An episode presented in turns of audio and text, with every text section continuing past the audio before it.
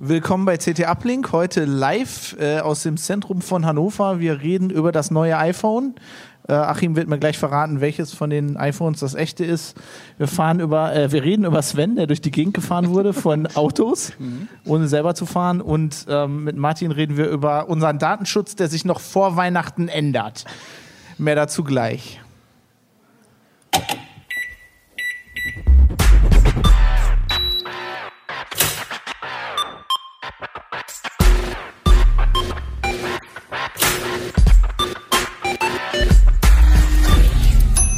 CT Uplink. Wir sind wieder drauf. Ja, wir sind drauf. Wir sind voll drauf. Wie ihr, wie ihr seht, äh, CT Uplink heute extrem live. Äh, wir sind hier beim ähm, Spamfilter Festival im Pavillon äh, in Hannover. Mein Name ist Fabian Scherschel. Ich bin Achim Bartschok aus dem äh, Mobilressort. Ich bin der Sven, äh, Ressort Software und Medien. Und Martin Holland aus dem Newsroom, Heise Online. Ist das auch ein Ressort? Ja, ne? Ressort Heise Online. Ja, ich bin aus dem Sicherheitsressort ähm, und moderiere mal wieder. Ich moderiere jetzt irgendwie alle Sendungen, ich weiß auch nicht. Du machst es so schön. Alle anderen sind im Urlaub oder so. Ja, äh, wir wollten als erstes über das iPhone reden. Komm, alle interessiert das. Ähm, Außer ist es? dich. außer mich. Ja, eben, äh, ja. Ja, genau. Wir hatten ja äh, äh, schon die letzten Sendungen immer das ausgelassen und ähm, auch unter anderem deswegen, weil wir es ja noch gar nicht da hatten und immer lieber über Sachen reden, wo wir schon ein bisschen was machen konnten. Und heute haben wir es da, das neue iPhone. Und die erste Frage wäre natürlich, ähm, du musst mal rausfinden, welches von den beiden das neue iPhone ist überhaupt. Weiß- Woran du es ausfindest. Was muss ich machen? Du sollst dein nehmen. Mikrofon Einmal in die Hand nehmen. Du musst- Dichter ran, du musst dichter ran. Hier, nimm das, Dichter das ran Mikrofon oder in die Hand? muss ich ran, dann nehme ich auch in die Hand. So. So, jetzt nehme ich die Hand. Oh, jetzt hört man Du hast jetzt hier auch noch was abgeklebt, damit ich auch gar nicht sehe. Du hast sie auch extra schön dreckig gemacht, beide, Ja. ne? Woran könntest du es denn erkennen? Ich weiß nicht.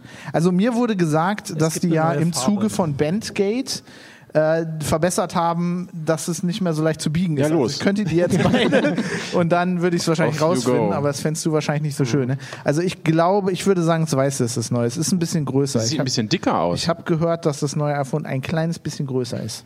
Also ich Die sind doch glaube, genau es sieht vor allem deswegen Echt? größer aus, weil es weiß weiß, ist. Weiß und ein anders ist. Es ist tatsächlich das Weiß, es ist ein bisschen schwerer. Ich habe gedacht, das kriegst du vielleicht raus. Muss man beide in die Hand nehmen. Ich Ja, fand es vor allem beim 6S Plus ähm, um einiges ähm, also deutlicher. Also, äh, und Ich finde das die es in echt die Hand nicht, genommen- ich finde es Ja. nicht deutlich Okay. schwerer. Das 6S Also- Plus ist größer, ne? Aber also das erste ist schon mal, es ist äh, optisch hat sich gar nichts geändert. Es ist ja so das typische der S-Klasse immer, dass es optisch sich wenig getan hat. Aber ähm, Also die dem, was- Erstklasse beim Handy jetzt, nicht die von Mercedes. Schöne Überleitung zum Auto-Team.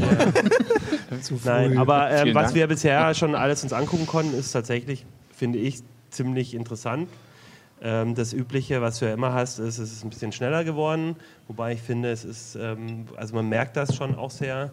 Ähm, ich als ähm, Android-Nutzer merke es leider auch immer sehr stark, aber auch im Gegensatz zum ähm, älteren iPhone. Es hat auch bei den Benchmarks jetzt schon so die besten ähm, Grafik-Benchmark-Werte gehabt. Gut, da muss man einfach gucken. Da hängt es ja natürlich auch viel davon ab, was die Spielehersteller draus machen. Schneller meinst du dann auch tatsächlich schon in der Bedienung oder so? Oder Du merkst es auch, ja. Also eine Sache, die ich zum Beispiel super ähm, cool finde eigentlich, ist, dass der ähm, äh, Fingerabdrucksensor, der zum Beispiel auch davor auch schon sehr schnell war. Momentan ist es echt inzwischen so, du drückst nur noch so drauf und das war jetzt entsperrt mit dem Fingerabdrucksensor, Wow, was ich halt okay. ziemlich cool finde. Und das klappt auch sehr zuverlässig. Und auch Apps starten ein bisschen schneller. Das ist so ein bisschen was Subtiles, was du wirklich in der Bedienung nur so, so ein Gefühl irgendwie dann drin hast. Aber man denkt immer, äh, muss ich sagen, bei den iPhones, es ist schon alles verdammt schnell und dann kommt neues raus und du denkst ja, ah, Noch ein bisschen. noch einen Ja. Tacken besser. Äh, was ich aber am beeindrucks, äh, beeindruckend finde, ist tatsächlich die Kamera. Ne? Also wenn du jetzt hier die Tests anguckst, die meisten sagen, ja, so ein kleiner Sprung und letztendlich ähm, ist es jetzt auch nicht, also so, dass du jetzt sagst, es ist ein Unterschied wie Tag und Nacht, aber die höhere Auflösung, aber auch, ähm, wir haben jetzt uns auch schon die Laborwerte angeguckt, der Dynamikumfang ist höher, das heißt so, was, was es an Kontrast darstellen kann und ich habe das Gefühl, ähm, das war schon beim, äh, beim iPhone 6 sehr gut, aber auch bei, beim iPhone 6S finde ich, ist es wirklich, äh, wenn du die Kamera irgendwo drauf hältst und ein Foto machst, ist die Chance beim, bei dem Gerät eigentlich am höchsten, dass es was geworden ist. Ne? Wenn es dann darum geht, viel einzustellen und so, dann hast du beim, bei, finde ich, beim Note 4 und so nochmal ein paar, paar mehr Möglichkeiten. Ähm, aber von, also einfach so die Chance, ein gutes Foto zu machen bei einem Smartphone ist, ist damit am höchsten. Das fand ich sehr cool. Und natürlich, wo alle drüber reden, das können wir vielleicht hier auch mal in der Detailkamera nochmal äh, zeigen, Da, da war schon, du Ja, war schon ganze Zeit drauf. warst. Ja. ähm, ist natürlich äh, 3D-Touch oder Force-Touch oder wie auch immer. Ähm, fand ich jetzt so beim ersten Ausprobieren. Was ist das? ja, eben. Ich habe da noch nie von gehört. Okay, Von also der Apple Watch, ne? die Apple Watch hatte ähm, das Problem wegen des kleinen Displays und zu der Bedienung, dass du irgendwie überlegen musstest. Vielleicht machst du einfach das Mikro lauter, Johannes. Geht das nicht technisch? Nee, dann Okay. pfeift. ähm, dass du bei der Uhr ähm, wenig, weniger Möglichkeiten hast, quasi auf so einem kleinen Display irgendwie ähm, Bediengesten einzubauen, richtig gut zu machen. Und deswegen gibt es Force Touch. Du drückst einfach ein bisschen fester und dann ähm, passieren andere Dinge. Und das gibt es jetzt auch beim iPhone. Und ich zeige das jetzt mal einmal in der Kamera.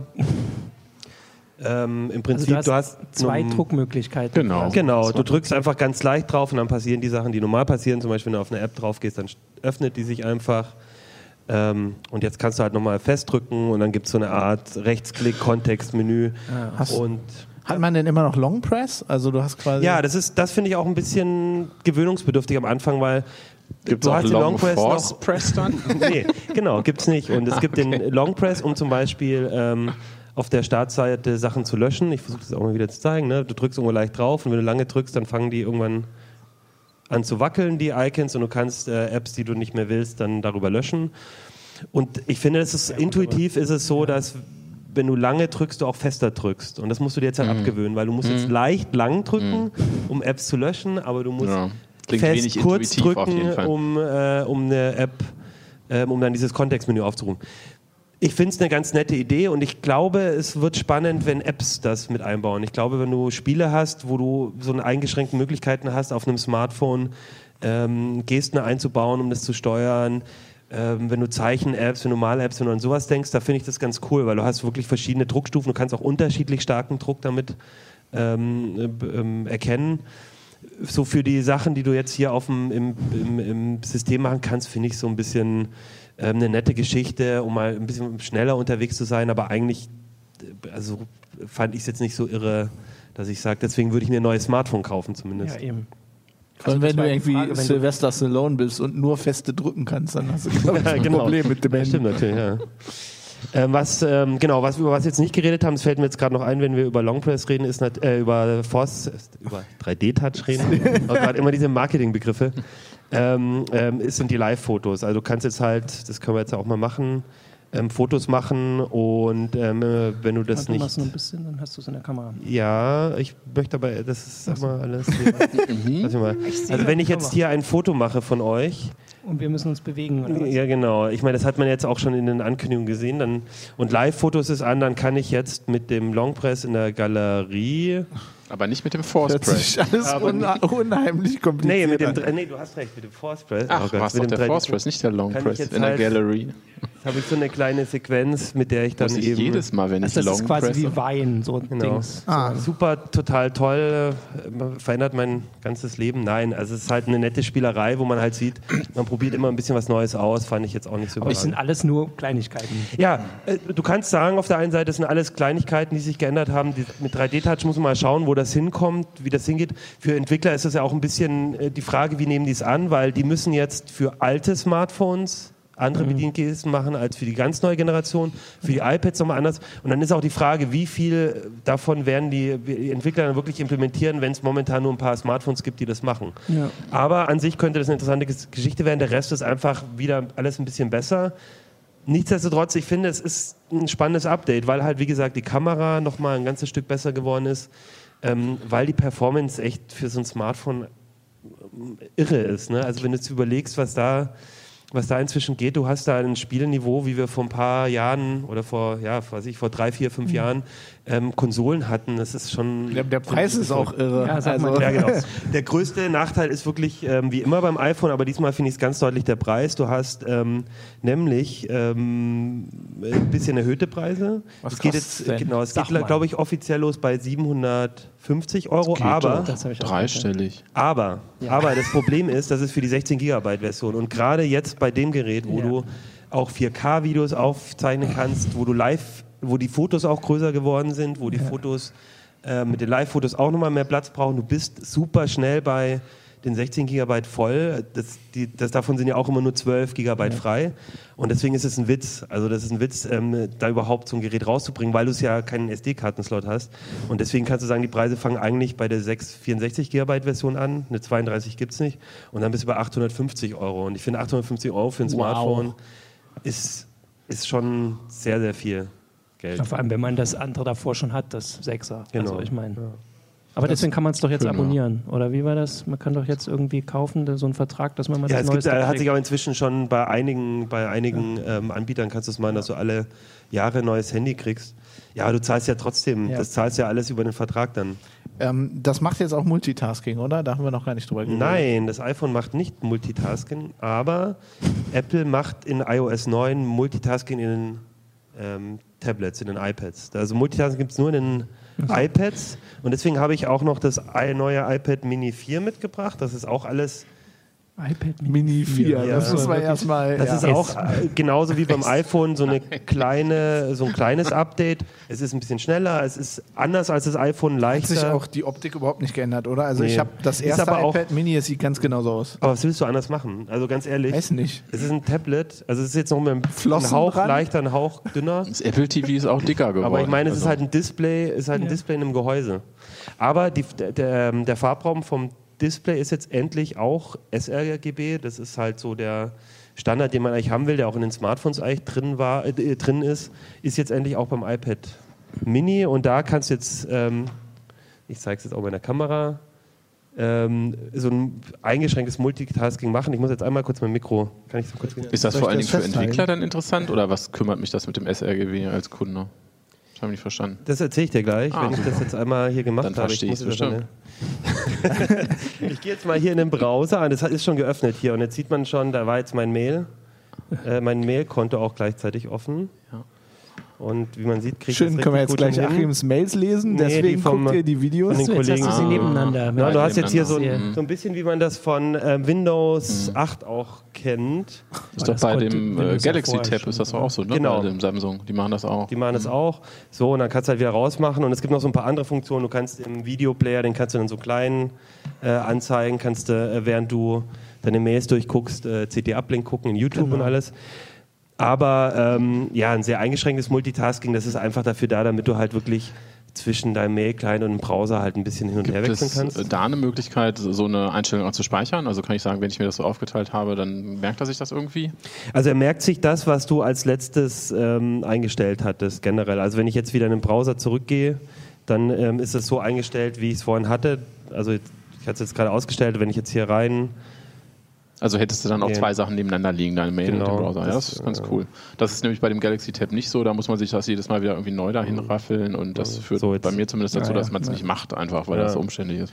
Ja, ich glaube, es ist schon eine Kleinigkeit, die aber für die Leute, die halt mal zwei Sachen parallel machen, dann einfach doch eine wichtige Sache ist. Achso, ganz wichtig ist dabei aber auch noch, ähm, das kann nicht jede App. Du musst der App quasi so ein View für den Multitask-Modus auch einbauen. Das Also es heißt, dauert wieder Ewigkeiten, bis es. Mit den Standard-Apps geht's, aber bei den anderen muss es halt eingestellt sein und wenn der Entwickler es nicht macht, dann geht's halt auch nicht. Auf Linux hatten wir das ja schon vor Jahren. Ne? Ja, Tiling Desktop Ja, Manager. auf Windows kannst du es auch schon. Bei den Smartphones und bei den Tablets ist es halt was, wo viele halt sagen, dass, also gerade bei den Tablets, das nervt mich gegenüber meinem Notebook und deswegen ist es schon eine interessante Sache, aber Geht das denn schon zum Beispiel mit der, was weiß ich, mit der YouTube-App, dass du wirklich irgendwie nebenbei irgendwie ein Video gucken kannst und Das surfen ich cool, kannst ja. oder so? genau, du, da gibt es eben nochmal einen speziellen Modus, dass du quasi in so einem kleinen Fenster, das Ja, gibt es auch bei das- okay. Samsung, bei den, bei den äh, Samsung-Tablets, dass du hier so einen kleinen Das macht Video hast. die YouTube-App auf Android auch, wenn man ein Video guckt und dann auf zurück geht.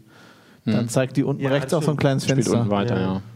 Ähm, aber jetzt nochmal deine Frage mit dem sRGB-Farbraum. Genau. Nein, das, ist, das macht schon was für den Nutzer, weil ähm, das heißt einfach, dass der Farbraum der Farben, also die dargestellt werden, größer ist. Und das Ah, okay. heißt, wenn du ein Foto dir anguckst, dann wirkt das einfach farbkräftiger. Und du hast die ähm, OLED-Displays, wie zum Beispiel bei den ähm, Galaxy, Mhm. Samsung Galaxy, bei den, bei den High-End-Geräten, beim, beim S6 zum Beispiel, die haben einen noch größeren Farbraum Mhm. und dann, das sieht man dann auch, wenn man sich seine Fotos anguckt. Und bei den LCD-Displays hat sich eigentlich, ähm, also am Anfang hatten viele nur so einen relativ faden Farbraum. Das, äh, wir haben das immer Notebook-RGB genannt, weil das so ein typischer Notebook-Farbraum war. Ähm, da gibt es auch keine Bezeichnung und eigentlich, was du haben willst, ist mindestens sRGB, das ist so ein Standard und das sind dann schon relativ knackige Farben und das finde ich für einen, muss ich sagen, für ein High-End-Tablet ähm, auch echt ein, eine Mindestvoraussetzung. Und das ist mhm. jetzt erst im Mini gekommen. Ja, ich habe mir echt dieses Samsung nur gekauft, weil es das OLED hatte, tatsächlich, mhm. weil es einfach aus meiner Sicht irgendwie vom Display einfach geiler ist. Der Farbraum, um unendliche Weite. Sieht cooler aus einfach. Ja, also was ist denn dein, dein Fazit? Würdest du es kaufen? Nee, also ich würde generell, also, also ich würde generell kein Smartphone kaufen, das mehr als 400 oder 500 ja. Euro kostet.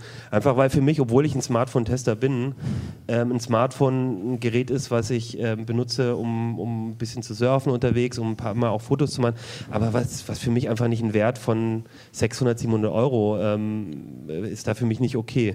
Das ist einfach mein persönliches äh, Kaufverhalten. Ähm, aber ansonsten muss ich schon sagen, ich meine, es ist, wenn du ein richtig tolles Smartphone willst, ähm, dann kriegst du wirklich ein, äh, ich finde, alle, wenn du alles zusammennimmst, mit das beste Gerät auf dem Markt, vielleicht noch das S6, hat ein paar andere Vorteile, aber wenn du so die Performance anguckst, die Kamera, dann ist das schon das beste Gerät. Aber zu einem, zu einem entsprechenden Preis. Zum besten Preis. Ja. Was ich auch noch sagen will, ich bin auch jemand, dem ähm, Smartphones immer sehr schnell kaputt gehen oder runterfallen. Und äh, auch wenn das, ich finde, das iPhone eigentlich vergleichsweise robust ist, ähm, ist es äh, für mich viel zu hohes Risiko, ein 800-Euro-Gerät immer in der Tasche zu haben, weil ich mache es eh kaputt irgendwann. Das ist doch ein schönes. Gibt aber auch eine Hülle dafür. Ne? Rot. Ähm, von der einen S-Klasse zur anderen? Ja. Bist du, bist du in der S-Klasse rumgefahren worden oder war das? Bin ich irgendwann mal, aber nicht äh, voll automatisch, also äh, nicht autonom. Also das war ein Audi, wo wir da, mitgefahren das sind. Das war auf einer deutschen Straße. Das war so richtig auf Verkehr. einer Autobahn ähm, in der Nähe von Braunschweig, äh, VW Konzernforschung, die sich mit sehr vielen äh, Technologien dort beschäftigen, unter anderem halt äh, diesen autonomen Fahrgeschichten und die sind damit mit diesem Testfahrzeug dann mit uns tatsächlich einfach auf eine reguläre Autobahn gefahren, ja. Ähm, Seit okay. wann machen die das? Also ich wusste nicht, dass sie das schon auf normalen Autobahnen rumfahren mit Auto. Oh, ich habe sogar Leserbriefe gekriegt, dass die ersten Dinger davon schon vor zehn Jahren rumgefahren sind. Irgendwie da war ich selber so ein bisschen überrascht. Also ähm, okay. Mercedes hat wohl gerade eine von diesen Kisten irgendwie in irgendein Museum äh, geschoben, äh, sozusagen. Äh, das heißt, man solche Ansätze gibt es tatsächlich schon lange.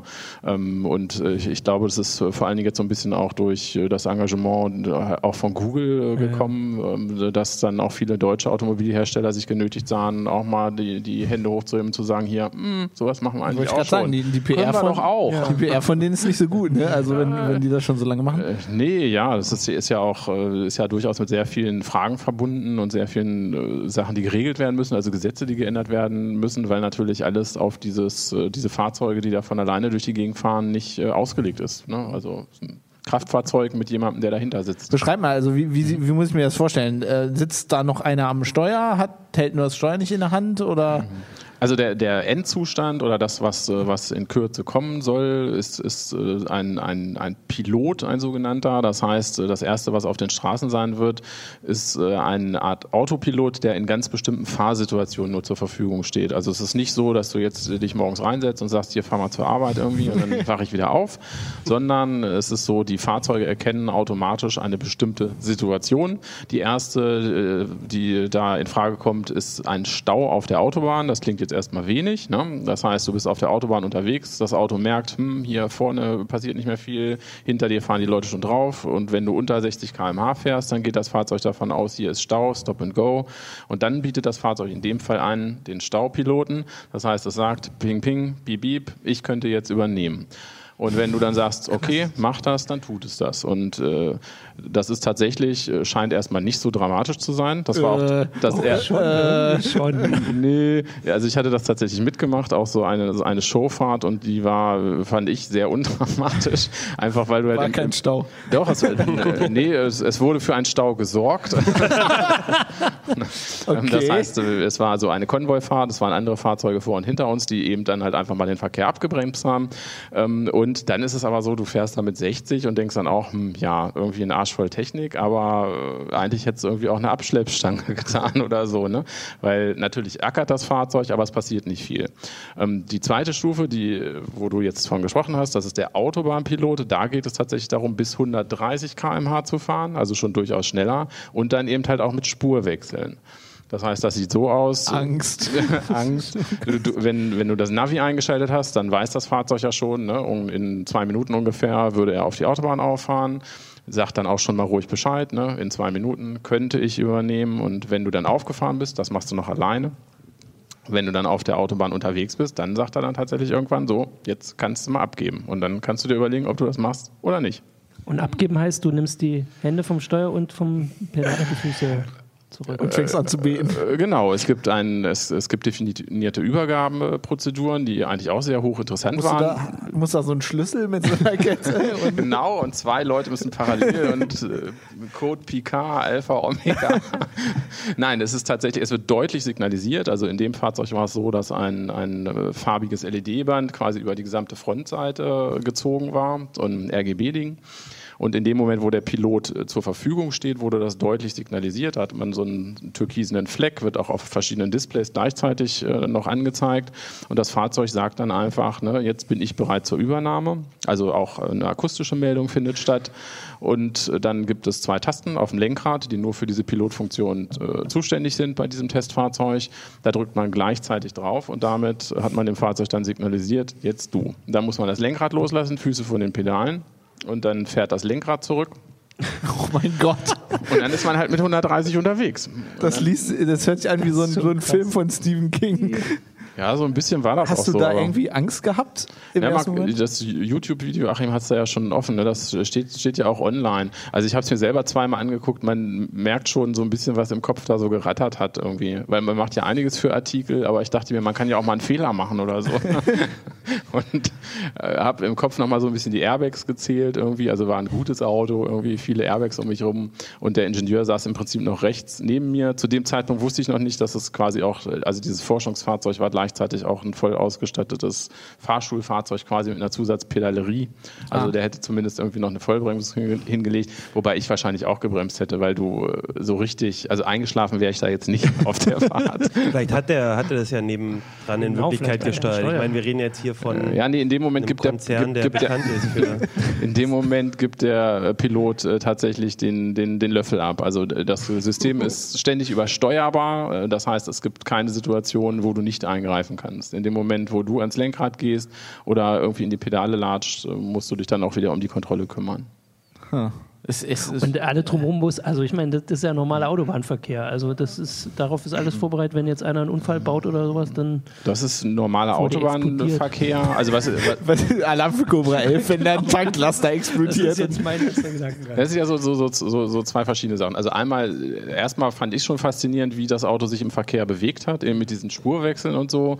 Und man muss sagen, dass man die meiste Zeit äh, wieder meine Er- Erwartungen auch nicht großartig aufgefallen ist. Das Einzige, was aufgefallen ist, dass es ein relativ, äh, von außen her ein relativ schnelles Fahrzeug war, irgendwie mit 300 PS, was man ja dann auch so ein bisschen mitkriegt. Und das Ding ist auf 130 km/h begrenzt. Das heißt, es hält nicht alles schon für einen Sonntagsfahrer. Wenn du mit der Kiste da fährst und bist irgendwie auf der linken Spur, dann kommt von hinten schon mal was angefegt. Und da sagte der Programmierer aber auch, nee, wissen Sie auch schon, also hinten klebt auch noch ein Laserscanner und wenn der merkt, hier klebt jemand 50 Zentimeter am Nummernschild, dann bemüht er sich im Sinne des kooperativen Fahrens auch ein bisschen schneller, dann seinen Hintern da äh, wegzubewegen.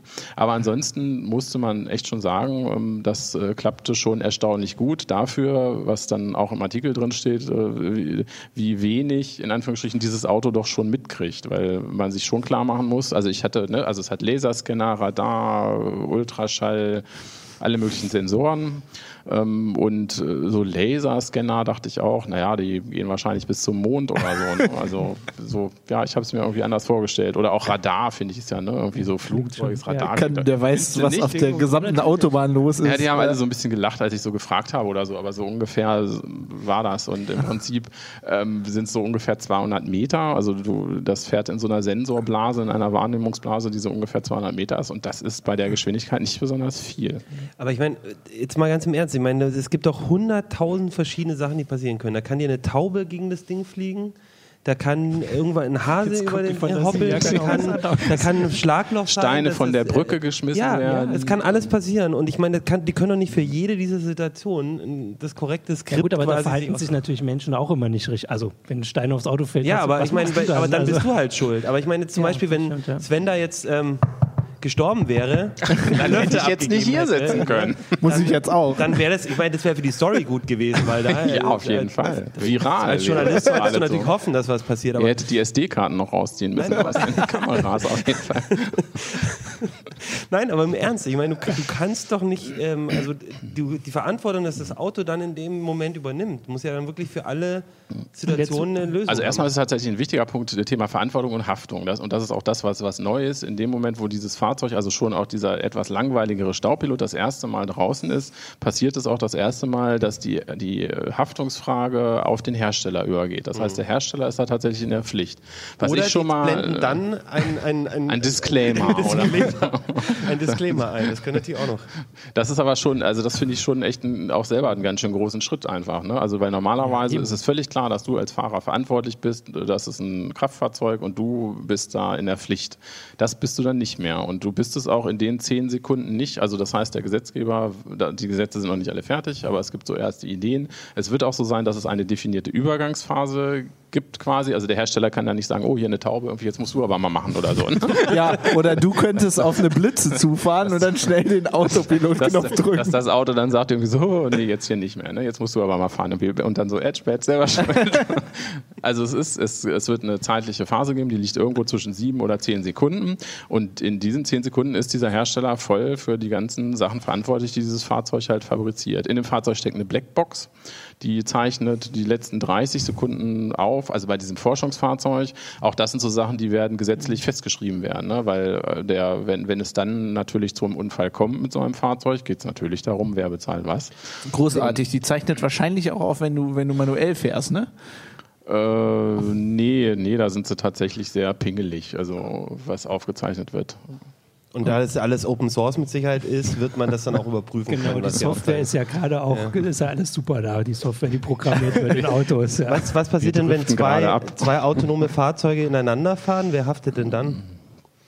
Da werden sich dann beide Hersteller miteinander halt und werden wahrscheinlich gucken, wer dann von den Fahrzeuginsassen noch übrig ist. Also äh, was ist, ich finde es schon, schon irre, dass die, also ehrlich gesagt, dass die Automobilhersteller überhaupt so ein Risiko eingehen. Ich finde das ziemlich viel. Also, Ja, weil ja. so ein Fahrzeug ist ja nicht nur fünf Jahre auf der Straße, sondern vielleicht auch mal zehn oder zwanzig und für die gesamte äh, Produktzeit äh, sicherzustellen, dass so ein Ding funktioniert. Kann natürlich auch sein, dass das so ein Teil sein wird, wo, wo es dann heißt, ne, die Pilotfunktion XY kriegst du für ein Jahr oder so oder für zwei Jahre. Ne?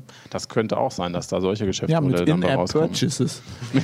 Wie weit ist Die denn das? Tauben-App. Wie weit ist denn das 10% mehr Speed für 5,99 Euro Also im Monat. wann, wann Äh, die, die, Fährt man die, nicht der Staupilot soll, soll spätestens übernächstes Jahr äh, tatsächlich auf der Straße sein, was ähm, immer noch ambitioniert ist wegen der gesetzlichen Geschichten, Ja, aber, eben, ne? weil einfach Gesetze. Gesetze. geändert werden müssen. Das ist aber auch so ein bisschen, äh, glaube ich, momentan das Spiel, äh, da- dass auch die Automobilhersteller quer durch die Bank jetzt auch markenunabhängig da einfach ein bisschen Druck machen wollen, weil eben sie auch durch die Vorlagen aus, aus den USA da einfach in Zugzwang geraten sind. Ne? Also ich habe ja bei sowas extreme Bedenken. Also wir haben ja letzt, letzte, vorletzte Sendung über die Firmware-Sachen ge geredet bei den Autos und wenn ich mir denke, dass sie da jetzt alles an so einen CAN-Bus hängen und der Autopilot hängt da auch dran und äh, Charlie Miller hackt das Teil nachher und dann das ist Internet of Things. Also dann, man hat ja irgendwie, was war das, ähm, Die Hard 4 da, wo die die ganzen Ampels alle, die Ampeln alle abschalten. Wenn ich mir vorstelle, dass sie das mit Autos machen, also dann irgendwelche Autos in irgendwelche Wände fahren und ähm,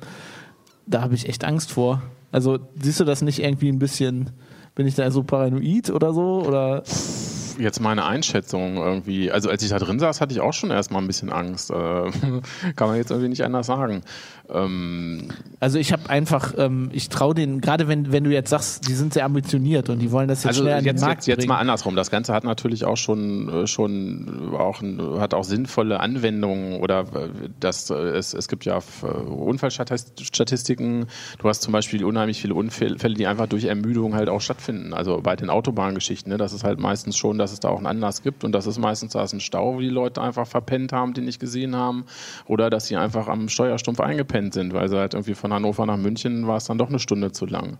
Und solche Sachen, wenn du einen Fahrer dann auch komplett mal äh, entlassen könntest äh, oder halt nicht da in der Verantwortung hättest, dann würde es halt vielleicht wieder ein Menschenleben retten. ne? Und, und also ich denke schon, dass, dass da auch sehr viel, sehr viel Benefit halt irgendwo drin ist. Vielleicht sollte man auch erstmal das, ähm, Tempolimit äh, bundesweit äh, einführen, dann können wir Das auch. macht es noch schlimmer. Wenn mich interessiert das, Das, wär, das ist doch ein Tempolimit, wenn die ganzen Das Autos dann alle nur noch Tempolimit, ja. 130 Mir- fahren können, weil. Also mir ist ich, eh alles egal, weil ich fahre eh Ich Fahrrad. hatte überlegt, ich hatte irgendwann mal eine Meldung, wo gesagt wurde, in fünf Jahren soll das auf Mhm. Autobahnen quasi weit verbreitet sein. Und da hatte ich dann auch so naiv überlegt, ob das dann von einem Tag auf den anderen. Aber das zeigt ja, dass man eben wirklich das graduell machen kann. Also wenn die jetzt schon so rumfahren und dass sie dann mit den Menschen quasi klarkommen und dass man nicht sagt, ab morgen Das ist der fahren nur Anspruch, noch genau. Roboter. Und das ist natürlich auch die Herausforderung daran. Das ist auch der Grund, weshalb sowas auf der Autobahn noch halbwegs gut funktioniert und äh, im Straßenverkehr eigentlich überhaupt nicht mehr, weil natürlich dieses kooperative Fahren mit anderen Menschen immer anspruchsvoller wird. Also die Verkehrssituationen werden immer komplexer. Auf der Autobahn sind ja die Regeln, auch wenn es ziemlich schnell ist, sind noch relativ klar. Also es gibt wenige Situationen. Beim Einfädeln kann es mal heikel sein, ne? wer macht wem Platz.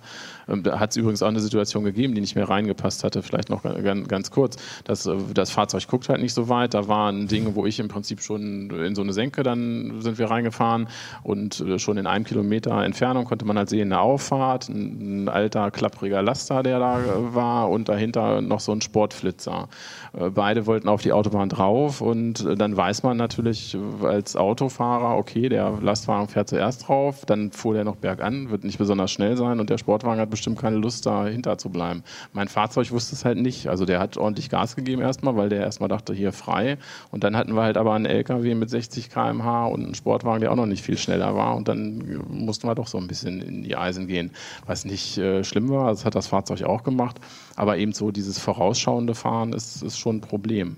Ja, obwohl, das können sie ja wahrscheinlich verbessern. Ich denke mal, die können ja wahrscheinlich die Sensor.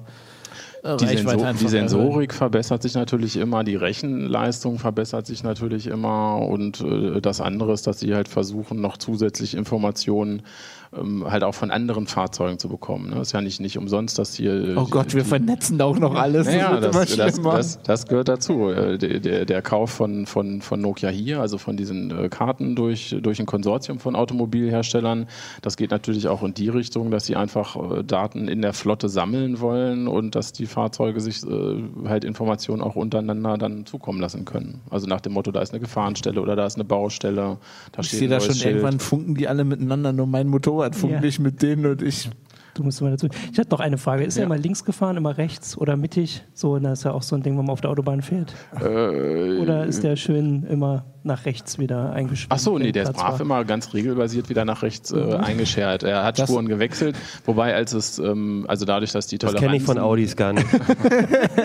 dadurch, dass die Toleranzen sehr, also der, der war sehr auf Komfort abgestimmt. Also der ist nicht hart eingeschert oder hat immer schon brav gewartet, bis eine Lücke ist, was dann bei diesem Fahrzeug dazu führte, wenn die Autobahn sehr voll wurde, dass er im Prinzip dann auf einer Spur auch festklebte, einfach weil aus seiner Sicht die Lücke nicht mehr groß genug war und er dann entweder nicht nach links kam oder auch nicht mehr nach rechts kam und das passiert Vielleicht dann sehr ja. beruhigend, wenn du dann noch manuell fährst und alle anderen fahren automatisch, dann kommst du da schön durch. Musst du die Lücken klein lassen. Äh, Eine Sache würde mich noch interessieren. Gibt es Ja. denn irgendwelche Mindestanforderungen an die Straße? Also, weil du hast ja bei Autobahnen verschieden gute äh, Belage, du hast die Linien, du hast vielleicht mal eine Baustelle, die wieder was ändert, dann sind die Linien gelb oder so. Also das, das, das System äh, bildet eine sogenannte Fahrbahnhypothese. Das heißt, er berechnet zu jeder Sekunde, wo wohl die Straße sein wird. Ne? Oh Gott, drüben. Das ist halt eine Hypothese. Du machst ne? mir immer nur noch mehr Angst hier. ist schon ein bisschen irritierend. Und diese Fahrbahnhypothese, die ähm, wird sehr stabil, wenn tatsächlich Seitenstreifen da sind, also wenn da Fahrbahnmarkierung ist. Deshalb dringt auch die gesamte äh, deutsche Automobilindustrie sehr darauf, dass einfach so weiße Streifen auf die Straßen gemalt werden, weil das den Autos unglaublich weiterhilft und den Menschen übrigens auch. Also ich finde es auch nervig, wenn ich über diese Autobahn fahre, wo man überhaupt nichts mehr sieht, außer der Spur noch, wo der Vormann lang gefahren ist. Ähm, andere, äh, andere Sachen von der Fahrbahnhypothese sind dann halt auch, ob es einen Vordermann gibt tatsächlich. Ne? Also wenn er vor äh, in seinem Sensorbereich ein Fahrzeug hat, was da lang fährt, trägt das auch zu einem gewissen Prozentteil dazu bei, dass er meint, da wird wohl eine Fahrbahn sein. Aber idealer, aber er, er kann theoretisch mit jeglicher Art von Straße erstmal zurechtkommen. Also es ist jetzt nicht so, dass du sagen musst, So ist da- das. Ohne, Wobei- ohne eine ähm, Markierung oder so geht's nicht, sondern Nein, er, Ja. er würde das noch machen. Er würde natürlich, das ist ja dann, das sind ja Algorithmen. Ne? Ab einem gewissen Punkt würde er dann sagen, irgendwie, ich liege hier unter 50 Prozent Wahrscheinlichkeit, dass es sich noch um eine Farbe handelt. und würde dann einfach mal sagen, bitte, äh, wir starten wieder den Übergabeprozess. Achtung, Sie sind Wenden Sie, das kennt man doch Namen. Bitte wenden Sie haben Ihr Ziel erreicht. Kann es auch sein. kaum, kaum fährt man durch Thüringen, dann ist die Fahrbahn nicht mehr vorhanden. Ja, keine, keine Hypothese mehr. Also ich sehe da echt Potenzial. Wir können das irgendwie hacken. Also wenn da jetzt so ein paar Hacker sich echt ein bisschen ins Zeug legen, dann hast du nachher irgendwie so eine, so eine Box im Auto. Da kannst du auf den Knopf drücken, dann fahren die ganzen automatischen Autos alle rechts ran und äh, du kommst durch. Das finde ich super. Ja, so ein bisschen werden solche Sachen ja schon gemacht. Ne? Also es, es gibt auch so, so Bremssysteme für LKWs, die werden teilweise, also die werden nicht unbedingt gehackt, aber es gibt Spaßvögel, die sich wirklich davor setzen und die halt ausbremsen, ne? weil die Bremsassistenten automatisch darauf reagieren. Wo gibt's das? Das habe ich noch nie. Auf deutschen Autobahnen. Deswegen fahre ich nur Straßenbahn. Ja, es ist alles super interessant. Ich glaube, wir, wir- werden dich zu dem Thema noch ein paar Mal uns auf jeden Fall noch Sendung haben. beschäftigen. Da wird noch viel passieren, glaube ich. Also Ähm, keinen Unfall bauen. nee, ich hoffe nicht. Wir haben versprochen, dass wir sagen, äh, erklären, wie sich unser Datenschutz bis Weihnachten ändert, Martin. Ganz schön viel versprochen. Ähm, ja, die Geschichte ist Safe Harbor hatte ich, ähm, also ich weiß gar nicht, ob wir das schon mal in der Sendung hatten vor Ewigkeiten. Also ähm, es gibt ein also es war immer eingeführt, wir hatten immer eingeführt als österreichischen Jurastudenten. Inzwischen ist er Jurist, also inzwischen ist er fertig. Der Rechtsstreit dauert jetzt seit, ich glaube, vier Jahren. Der hat vor, ich, ich habe neulich die Anfangsgeschichte gehört, wie der angefangen hat. Also Das der hat einen der Mann, der Rechtsstreit mit Facebook Facebook, genau. verklagt Also hat, der ja. klagt gegen Facebook und ich habe jetzt mal die Geschichte gehört, wie es angefangen hat. Der hat während seines Studiums ähm, ein Auslandssemester in den USA gemacht und war da an der Uni, wo dann irgendwie so Unternehmen sich vorstellen. Und da hat irgendwie Facebook sich auch vorgestellt und für Praktika geworben oder sowas. Und da hat wohl einer im Publikum gesagt, wie sie es denn mit dem Datenschutz halten, dem europäischen, weil den müssen sie ja einhalten, wenn sie da die Daten kriegen. Und da hat er wohl nur so reagiert, so, ach, ach, Datenschutz. Und das hat er dann so als Herausforderung gesehen, weil er ähm, da halt als äh, Europäer zwischen, wahrscheinlich so wie ich es jetzt in Erinnerung habe, zwischen Amerikanern saß. Und dann hat er angefangen, ich glaube es war 2011, also es ist schon ewig her in, in Facebook-Zeiten, ähm, hat er Facebook, äh, hat er seine Daten gefordert, die Facebook über ihn hat und hat dann so ein, äh, also hat dann erst die Sachen, also hat das eine Weile gedauert, irgendwann hat er sie gekriegt, das waren so CDs voller äh, Daten, das war so die erste CDs? Geschichte, wo er Aufmerksamkeit erzeugt hat, weil er dann wirklich ausgedruckt waren das hunderte Seiten. Also das waren halt ne, die alten Chronik-Sachen und sowas, was Facebook halt alles über ihn hatte. Da gibt's, also inzwischen gibt es auch dieses Formular, wo man das machen kann. Das Und hat der kriegt man damals DVDs erreicht. geschickt. Dann kriegst du das über, kannst du dir runterladen oder irgendwie sowas. Das sind ewige Mengen. Und da hat er angefangen mit Facebook dann Rechtsstreit, weil er gesagt hat, da, das geht alles nicht. Also das äh, ist alles nicht so in Ordnung, dass ihr Also das nicht alles mit, speichert. mit europäischem Datenschutz. Genau, das ist äh, nicht mit. Datenschutz vereinbar, an den müsst ihr euch aber halten. Und dann ähm, war das, also er muss dann, also er ist zwar Österreicher, aber man muss natürlich in Irland davor ziehen, weil Facebook sitzt in Irland. Ähm, und Irland hat einen Datenschutzbeauftragten, das ist auch genau einer. Also das ist eine Person. Das ist so wie bei uns in einem Bundesland vielleicht. Obwohl Irland natürlich wirklich viele Unternehmen hat, weil die viele IT-Unternehmen angezogen haben. Und der hat, ähm, sagen wir mal, er war nicht kooperativ vorsichtig ausgedrückt. Also es war ein sehr langer Rechtsstreit, der da eben schon war, wo sie dann teilweise auch monatelang haben sie ihm einfach nicht geantwortet. Dann ist er auch hingefahren und sowas und hat sich dann auch pressewirksam da vor dem Büro fotografieren lassen. Das ist wirklich in so einer Einkaufsstraße irgendwie so, ein, so, ein, also so eine Tür. Das ist überhaupt nicht auffällig. Es ist wirklich klein. Ähm, und ähm, die haben immer gesagt, das können wir nicht. Das ist also erstens, du bist nicht ihre oder also verschiedenste Argumente. Facebook hat gesagt, du klar, also das willst du jetzt gar nicht mehr für dich, mal alle so Sachen, immer verschiedene Sachen ihn abzuwürgen. Ähm, und dann war das alles schon so festgefahren und dann kam Snowden. Dann kam Edward Snowden und hat vor zwei Jahren gesagt, ähm, ja, die NSA hat auf alles Zugriff. Die wissen alles. Und das äh, hat äh, der äh, Max Schrems dann als Anlass genommen, seine ähm, Klage oder seinen Rechtsstreit nochmal neu auszuarbeiten und hat gesagt, so jetzt habe ich euch, weil es äh, gibt diese Safe Harbor Regeln, dass ähm, festgelegt ist, die USA haben also normalerweise darfst du Daten nicht in ein Drittland übertragen als europäisches Unternehmen oder als Unternehmen, das Daten von europäischen Bürgern, weil sonst würde der Datenschutz ja ausgehebelt. Also du kannst ja nicht, wenn du woanders Das würdest du einfach sagen, okay, ich Genau. bin eine deutsche Firma, stelle meinen Server in die USA, Genau. äh, ich halte mich da an die Gesetze. Genau, könntest du einfach sagen, die wollen nichts von mir. Und, ähm, safe, und es gibt äh, für bestimmte Länder, äh, ich glaube insgesamt sind es vier, hat die EU-Kommission gesagt, ähm, die haben einen vergleichbaren Datenschutzstandard zu Europa. Lass mich raten, die USA gehören dazu. Die USA ist der einzige, der mir jetzt einfällt. Also es sind noch drei andere, ich schätze mal, die drei anderen sind wahrscheinlich europäische, also die halt hier einfach so eng verbunden sind. Und dann, und das ist safe, also für die USA heißt das Safe Harbor, das ist quasi eine Festlegung von der äh, EU-Kommission. Ähm, und deswegen können Unternehmen wie Microsoft hat da einen Rechtsstreit gerade anhängig, Apple und sowas können Daten hier sammeln und das äh, in die USA übertragen. Oder wo, also genau, auf ihre Server. Ähm, und natürlich durch die Snowden-Enthüllung ist klar, nein, sie haben nicht einen vergleichbaren Datenschutz, weil hier kann eben nicht einfach, also zumindest rechtlich nicht einfach ein Geheimdienst. Achim hat rausgefunden, welche Ja, Länder hier steht sind. nur EU, USA und Schweiz.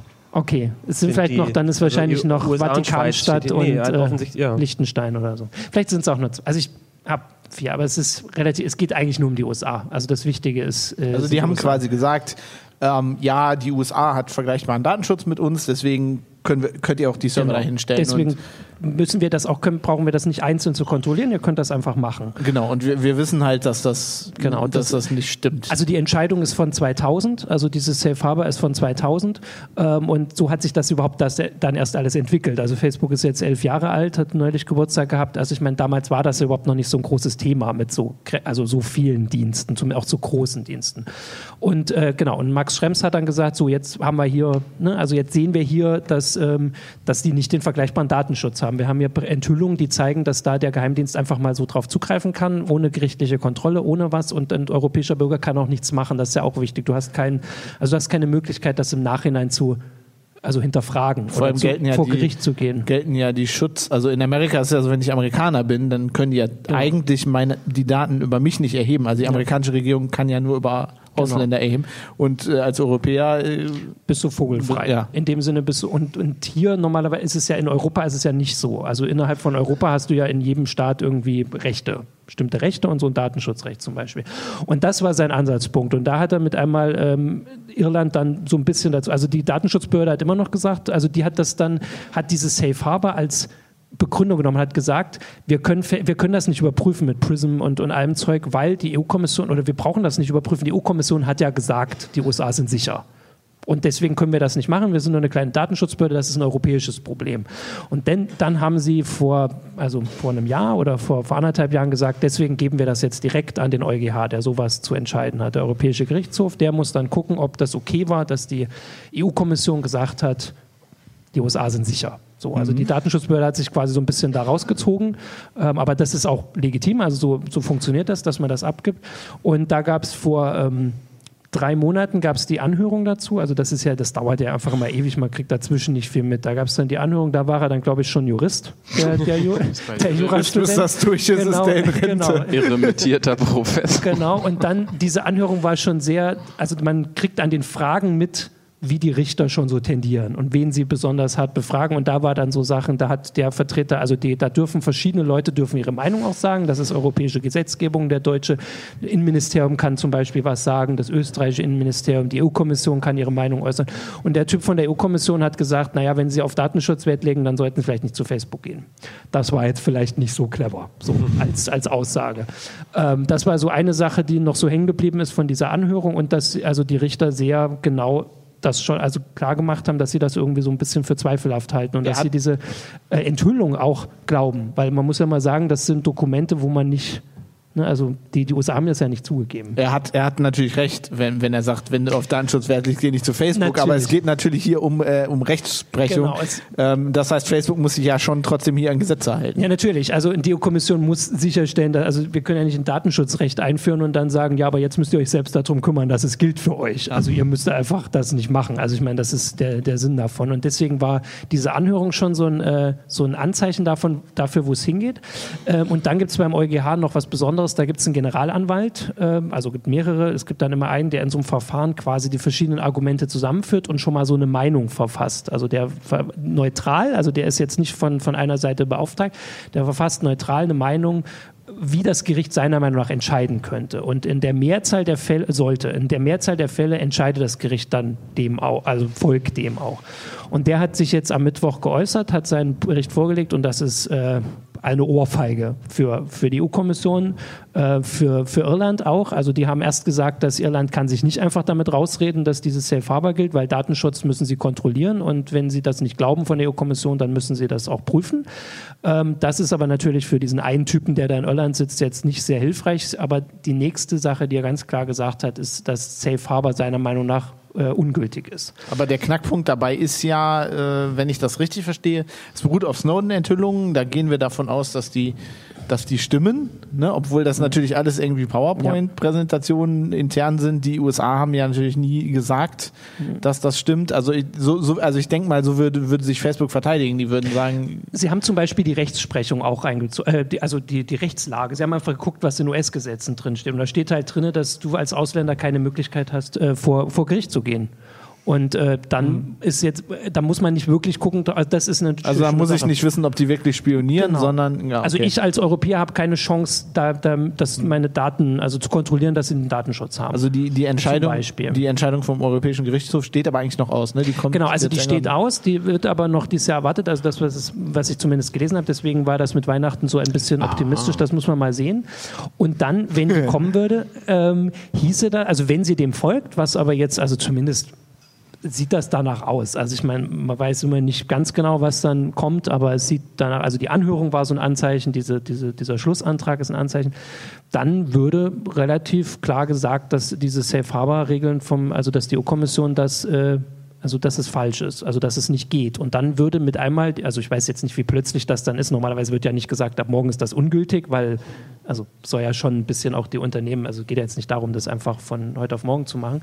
Aber dann könnten sie nicht mehr einfach die Sachen dahin übertragen. Zumindest nicht unter Safe Harbor. Ich glaube, Achim hatte eine Frage. Naja, ich, oh ja. meine Frage, also glaubst du denn wirklich im Ernst jetzt, egal was, was der sagt, dass eine dass die EU sagt, ja, äh, dann setzen wir jetzt äh, den, den, Datenverkehr im Prinzip aller Unternehmen zwischen der EU und den USA aus. Das heißt, Facebook müsste ein getrenntes Facebook mhm. hier in Europa machen, und du dürftest ja wahrscheinlich noch, du könntest ja wahrscheinlich noch nicht mal mit jemandem kommunizieren in, in den USA, weil du ja. Doch, ich glaube, also die müssen. Ja, aber, die müssen aber du, also deine Profile dürften nicht erscheinen, ja, wahrscheinlich. Es ist erstmal, also es ist so, dass es, es gibt Möglichkeiten auch danach, die zu übertragen. Es gibt, ich habe da nochmal nachgeguckt, es gibt Gut, Binding. Ja ähm, ja, es geht ja auch mit anderen Ländern. Ja, ich glaube, das würde schon funktionieren, nee, weil die öffentlichen... Es, auf Surfern, es müsste auf Servern in Europa nee, sein. Es gibt, es gibt die Möglichkeit, Binding Corporational Rules heißt das. Also eine Firma kann sich selbst dazu verpflichten, in den USA europäischen Datenschutz einzuhalten. Aber das werden das die nicht machen. Klingt jetzt total, das machen Unternehmen. Also es gibt welche, ja, das die das Facebook machen. doch nie im Leben tun. eBay zum Beispiel macht das. Also ich glaube, eBay war das. Das hat er mir damals, also ich habe mich mit Max Schrems länger unterhalten und der hat, kennt sich ja damit jetzt, wie gesagt, das ist sein Studium quasi, damit aus, dass eBay explizit sich nicht, also auf Safe Harbor musst du dich berufen. Aber Safe Harbor hatten ja immer die nationalen Datenschutzbehörden gesagt, können wir nicht überprüfen. Bei diesen Binding Corporational Rules können nationale Datenschutzbehörden und die müssen das auch überprüfen. Das heißt, es gibt Möglichkeiten, große Unternehmen können das machen, die können sich das leisten. Dann wird dann zwei Jahre irgendwie genau geguckt, wie sie das, äh, wie Aber sie ich das mein, einführen. Facebook kann das doch gar nicht. Also wenn die jetzt Daten von dir speichern und die müssen nach amerikanischem ja. Gesetz, wenn da irgendwer kommt, eine Ermittlungsbehörde ohne richterlichen Beschluss, müssen die das rausgeben. Ja. Die müssen sich ja an das Gesetz halten. Das Sie könnten zum Beispiel, also eine Möglichkeit wäre, und da gab es ja mal schon Sachen, dass man sich dann halt an den europäischen Datenschutz hält und zum Beispiel nach Europa umzieht. Wäre jetzt eine etwas illusorische ja, das Möglichkeit. würde Facebook wahrscheinlich nicht tun. Ähm, also die sitzen wirklich zwischen den Stühlen, natürlich. Naja, was sie machen könnten, ist halt, wie Achim gesagt hat, die könnten Server nach Europa stellen. Also da, die öffentlichen Informationen können die ja austauschen, aber die müssten dann wahrscheinlich das, was sie von dir noch so speichern, also wann du dich einloggst, äh, die ganzen Werbedaten, das ganze Tracking und so, da müssen die wahrscheinlich eine eigene Infrastruktur für Europa aufsetzen. Ja. Weißt du, was sie auch machen können und was sie auf jeden Fall machen werden, ist, die werden jetzt bis zu Weihnachten unheimlich viel Lobbyarbeit machen und dieses Gesetz wird nie und nimmer kommen. Also es wird nie Sache und nimmer Safe Harbor ausgesetzt naja, also die Sache Glaubt ist ihr doch nicht wirklich im Ernst. Also die Sache ist, dass natürlich ein Gericht das sagen kann. Also das kann ja jetzt nicht, also du kannst ja keine Lobbyarbeit beim Gericht, also kannst du schon machen, aber es ist jetzt nicht so wie beim in der Gesetzgebungsverfahren. Also da sitzen jetzt Richter, die, die überprüfen das und da äh, kommt dann Urteil. Aber die äh, Europa verhandelt gerade über den nächsten Datenschutz mit den USA, das nächste Datenschutzabkommen. Natürlich kann man da gucken, was man da reinkriegt. Aber wenn der EuGH jetzt ganz klar sagt, so und so sieht das aus, ihr könnt nicht das gleiche Datenschutz. Dann könnte Facebook sich immer noch nicht daran halten. und, und genau, mit also den Konsequenzen Die leben. nächste Frage ist tatsächlich, was äh, passiert für, passiert, also es sind ja. 4000 Unternehmen, die davon betroffen sind, 4400, also die sitzen Wahrscheinlich alles, mehr oder was wir weniger- hier auf unseren Genau, also die sitzen haben. dann zwischen da den. Stühlen, weil wenn sie sich in einer der beiden Wirtschaftsblöcke, die beide groß und einflussreich sind, ans Gesetz halten, verstoßen sie in dem anderen gegen Gesetz. Das ist die Situation. Und natürlich, also es wird jetzt verhandelt, es ist jetzt für die Leute auch klar, dass das, also es ist zumindest eine Möglichkeit, dass das passiert. Das ist jetzt auch nicht wirklich unsere Aufgabe da, oder weiß ich nicht. Also, Nee, die bauen wahrscheinlich einfach eh irgend so eine Hintertür in TTIP ein und dann ist die ganze Das ist, Sache aber, wieder gegessen. also die Sache ist, dass allein diese, diese Ohrfeige dafür, dass die EU-Kommission einfach gesagt hat, der Datenschutz ist da gleich, natürlich auch auf diese Verhandlung sich auswirkt. Ist ja jetzt nicht so, dass die EU gerade total kritiklos TTIP verhandelt. Also es ist ja schon so, dass da versucht wird, auf die Finger zu gucken und jetzt wird gesagt, guck mal, ihr habt da schon Mist gebaut. Also für das ist für diese ganzen Sachen ist das ein herber Schlag und der EuGH hat schon Sachen getroffen. die ich sich bin mit Achim, ich glaube, es wird sich nichts ändern. Ja, ihr Ja, wir seid die können ja- Pessimisten, ich bin ja Optimist. Jahr Ich freue mich auf Weihnachten. Also es ist, wenn man die, vergleicht die Folgen von Snowden, also wir berichten das nun seit zwei Jahren und drei Monaten. Ist das jetzt zum ersten Mal, dass vor einem Gericht das wirklich Einfluss hat? Also da kann man jetzt Pessimist oder Optimist sein, aber die haben schon Entscheidungen getroffen, die sich für uns alle ausgewirkt haben. Wird ein Urteil erwartet, dass wirklich eine Konsequenz daraus ist? Also die berufen sich explizit trotz allem auch auf die Rechtslage und so, aber auch auf diese Enthüllung. Wir, wir reden da, glaube ich, nochmal drüber, Genau, wenn die das also die entscheiden. Weihnachtsfolge. Wenn du recht hast, Martin, dann können wir alle auf unseren, dann können wir das auf unseren StudiVZ-Accounts, die Ja, wir dann genau. wieder äh, Facebook aktivieren, EU. können wir, können wir diese Nachricht dann äh, verbreiten. Ja, ich glaube, wir sollten jetzt auch mal langsam Schluss machen, Ja. weil wir hier irgendwie die Festplatten vollschreiben und dann haben wir immer technische Probleme, wenn das, Das zu viel, schon. wenn das zu lange dauert. Ähm, ja, äh, war schön, interessant, äh, mit euch mal hier so live zu reden. Ähm, wir müssen das, glaube ich, alles wiederholen. Du musst nochmal zurückkommen mit den Autos. Martin Fall. muss und irgendwie, ja, Die iPhones gibt es auch noch mal Gibt's irgendwann. auch noch mal. Jo, nächste Woche, äh, ja, Die große Prognose, dass es nächstes Jahr wieder neue iPhones geben wird. Tada. Hammer. Das wird wahrscheinlich sogar stimmen. Ähm, ja, äh, nächste Woche sind wir wieder ganz normal aus dem Uplink-Keller, der kein Keller ist. Ne? Ähm, was gibt's sonst noch? Achso, wenn ihr, wenn ihr Feedback habt, also ich meine, die Leute, die hier sitzen, die können gleich einfach hier hinkommen. Alle anderen können mailen. Äh, ähm, wie war nochmal die E-Mail-Adresse? uplink.ct.de, glaube Ja. ich. Link at CT. Genau. Und wir haben eine Facebook-Seite, da solltet ihr unbedingt draufgehen, solange es die noch gibt. Genau. Und die nicht bei nach StudiVZ umziehen muss. Also, ne, solange könnt ihr die noch nutzen. Ansonsten bis nächste Woche. Danke fürs Kommen. Uplink.